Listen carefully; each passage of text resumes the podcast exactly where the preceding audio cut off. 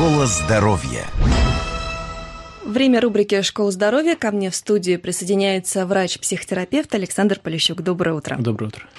Сегодня будем говорить о событиях, которые нам подкидывает новостная лента. Если коротко, называется тема «Золотые мальчики», ну или «Девочки», кому как удобнее, приятнее. И уж это понятие давно объяснять никому не нужно. Последний из отличившихся – сын вице-президента Лукойла Руслан Шамсуаров. Читая прям сайта, вместе с друзьями снова развлекался за рулем. В этот раз он стрелял по машинам из игрушечного водяного пистолета. Его узнали пользователи социальных сетей, сообщает телеканал «Москва-24». В прошлом году за опасную езду по дорогам Шамсуаров и его друзья уже ответили. Также в суд попала скандальная Мара Багдасарян, а в декабре на 14 суток арестовали профессионального гонщика Алексея Смагина. Вот и, собственно, первый вопрос. Зачем такое привлечение к себе внимания у представителей вот этой самой золотой молодежи, золотых мальчиков и золотых девочек? Ну, внимание всем необходимо это в первую очередь. Неважно, какой ты имеешь статус. Но здесь как раз вопрос в статусе стоит. Есть образно три главных потребности таких вот у человека. Это безопасность физическая, угу. это пропитание и статус ну, то есть иметь какой-то статус среди себе подобных. Здесь у детей закрыты первые две потребности, то есть безопасность и пропитание у них есть, более чем достаточно. Им нужно дальше себя как-то найти вот в социуме. Остается статус. Статус вроде бы и тоже вроде бы есть. Априори да, есть, да? да? Но его нужно заслуживать перед другими. То есть нужно как-то выделиться. Просто так человек не будет вот себя чувствовать комфортно. Его, ему важно ну, заслужить этот статус. Как? Кто-то идет на работу, кто-то идет в профессиональную там карьеру какую-то строит, а кто-то за счет других людей пытается себя возвысить. Что делают, допустим, вот там золотая молодежь, золотые мальчики и так далее. Но вот это касается всей системы ценностей и я хотела напомнить, как изменилось вообще понятие золотой человек, э, золотой ребенок угу. до начала 90-х. Ассоциация с золотым мальчиком, или как его еще называют, золотым воином, была строго историческая.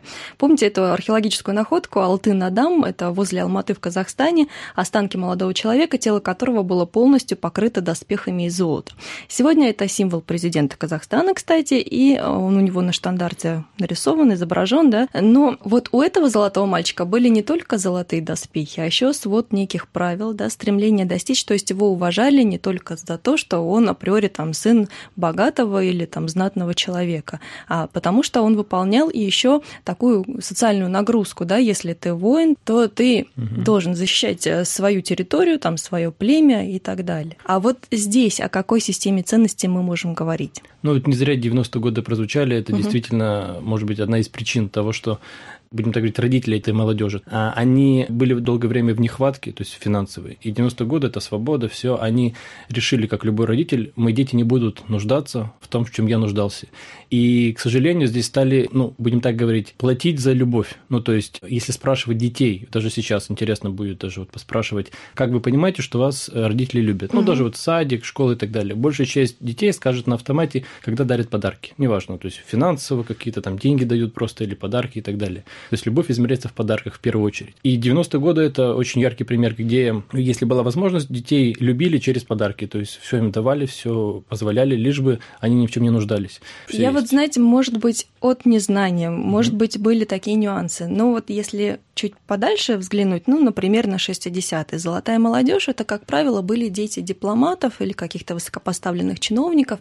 Вот там-то проблема тоже существовала нехватки времени. Я думаю, там было достаточное количество денег, когда эту молодежь самую баловали. Но все-таки, ну вот минимум тех примеров, а, Это раз... советское время. Советское время, там, да. Там была внешняя а, определенная компенсация. давление, есть, давление, да. да то есть нельзя было э, в стратегии вот покупательства, так скажем, стратегии, э, есть как бы две такие главные стратегии. Или ты зарабатываешь, или ты просто потребляешь. То есть вот потребительский такой вот бум, он сейчас, и 90-й год пошел в первую очередь. Ну, само понятие, что ли, самоуничажилось, если можно так выразиться. Да. Если это, как раз повторюсь, были дети высокопоставленных чиновников, ну, такая элита, то здесь просто благодаря деньгам появился вот этот статус. Просто озолотились. В 90-х убрали те защитные такие компенсационные механизмы в виде какой-то там морали, в виде наказания какого-то определенного. То есть все дозволено абсолютно. То есть... Ну вот прежде всего это образованные люди, да, вот в 60-е. Я говорю, это интеллигенция, да, там, да, да прежде да, всего. Да. А, а здесь... в 90-х, да, люди, которые, в принципе, ну вот... Э, бизнесмены. Бизнесмены. Им важно было просто навариться как можно быстрее, потому что, опять же, безопасность и пропитание очень важно. Тогда этого не хватало, сейчас есть возможность, почему бы нет. Угу. А дети обучаются от родителей. Они видят, как родители убегают в, в накопительство, и они то же самое, только с их стороны это выглядит в виде потребления. То есть они потребляют, потребляют. Или протест, потому что вот как раз родители накопительством постоянно а... думают о, о том, что нужно пропитание если заработать. Протест, да? да, если протест, то дело тут в том, что детям прививается, сами родители этого не понимают, такой жизненный принцип, точнее, жизненную такую позицию, что ли. Их всего четыре, главное, есть. Их так обычно называют «я окей», «другие окей». Это когда я себя считаю хорошим, все нормально, и других также. То есть экологичность, когда я не претендую на другую свободу, то есть я уважаю. Угу. И в данном случае, когда золотая вот молодежь здесь «я окей», другие не окей. Ну, то есть у меня все хорошо, а все остальные, ну, как говорят, быдло, все остальные какие-то вот нижнего уровня, они никчемные, их можно обманывать, значит, их можно кидать. В социальных сетях сейчас гуляет такая картинка с названием «Пирамида морального превосходства». Вот она отражает именно психологию, которая присутствует в интернете. На самом нижнем, вот по аналогии с пирамидой Маслоу, да, да как да. бы, да, ступеньки. Вот на самом нижнем уровне вульгарное и невежественное большинство, ну, то есть это как бы мое такое отношение ко всем людям. Да. Потом следующая ступенька делит ее три группы эксперты в кавычках в интернете, читающие люди и защитники животных. Следующая ступенька, третья, велосипедисты и веганы, четвертая активисты, и вот на самом вершине ты. Ну, то есть все остальное под тобой, да? Ты такая величина. Это попытка защитить себя, это защитный механизм. Один из них это, то есть обособиться, то есть все остальные ниже меня, все. Поэтому всегда, если что, я всегда могу сказать, что они... Неважно, что у них есть свои интересы, они их отстаивают. Да, да, то есть не я плохой, а они плохие, они меня не понимают. Это, к сожалению, э, свойственно вот такой молодежи, которых воспитали таким образом. Им не давали той любви, заботы, вот просто человеческой откупались, просто откупались не потому, что родители такие плохие, они просто жили в своих каких-то вот э, идеях, в своих ценностях.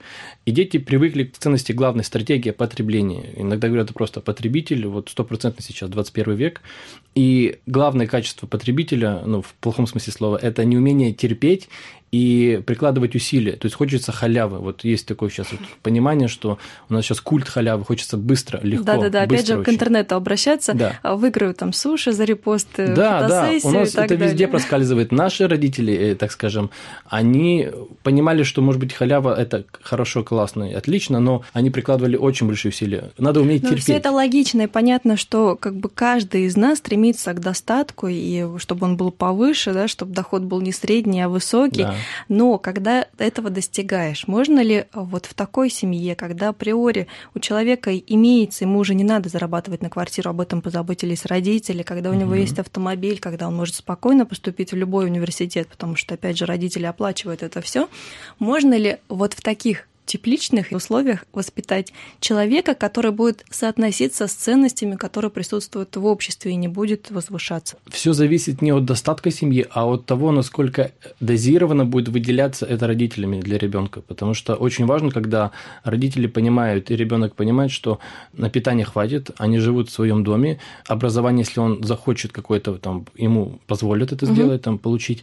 Но очень важно в определенное время, где-то лет с 14 примерно, то есть ну, с переходного периода, давать ребенку возможность самому зарабатывать. То есть он понимает, что да, есть подушка безопасности, но на какие-то свои пожелания, на свои какие-то там, не знаю, прогулки, подарки друзьями и так далее, нужно зарабатывать самостоятельно. И многие сейчас вот э, современные, будем так говорить, миллионеры, богатые люди своих детей отправляют или себе на работу, или к своим там, не знаю, ну, вот, э, коллегам и так далее, где они должны работать. Тот же Тиньков, насколько я знаю, он своего сына или дочь, не помню кто, в свой банк работает, причем на самую низшую такую вот позицию, то есть менеджер там по продажам, как-то вот что-то uh-huh, такое. Uh-huh. Ребенок должен почувствовать, что значит приложить усилия, опять же, да, вот потерпеть, напрячься и получить результат. А потом он начинает все больше и больше вот стремиться быть похожим, будем так говорить, там на папу с мамой, может быть, или наоборот, я хочу быть лучше даже их. И тогда он более выживаем. Ну, то есть не станет родителей, он не растеряет вот это вот то, что накопили родители, он сможет сам приумножать свое. Поэтому умные, э, богатые люди, они поступают таким образом, они дают очень хорошее образование, они максимально вот в образование все вкладывают в ребенка. И какие-то там, может быть, спорт и так далее. Все остальное сам. А, будем так говорить, недальновидные, мягко говоря, да, вот богатые люди или вот состоятельные люди, они начинают просто покупать любовь ребенка в виде подарков, денег и так далее. То есть откупаются, к сожалению. Не зная просто, к чему это ведет. Задумайтесь. Спасибо. Да, В нашей пожалуйста. студии был врач-психотерапевт Александр Полищук.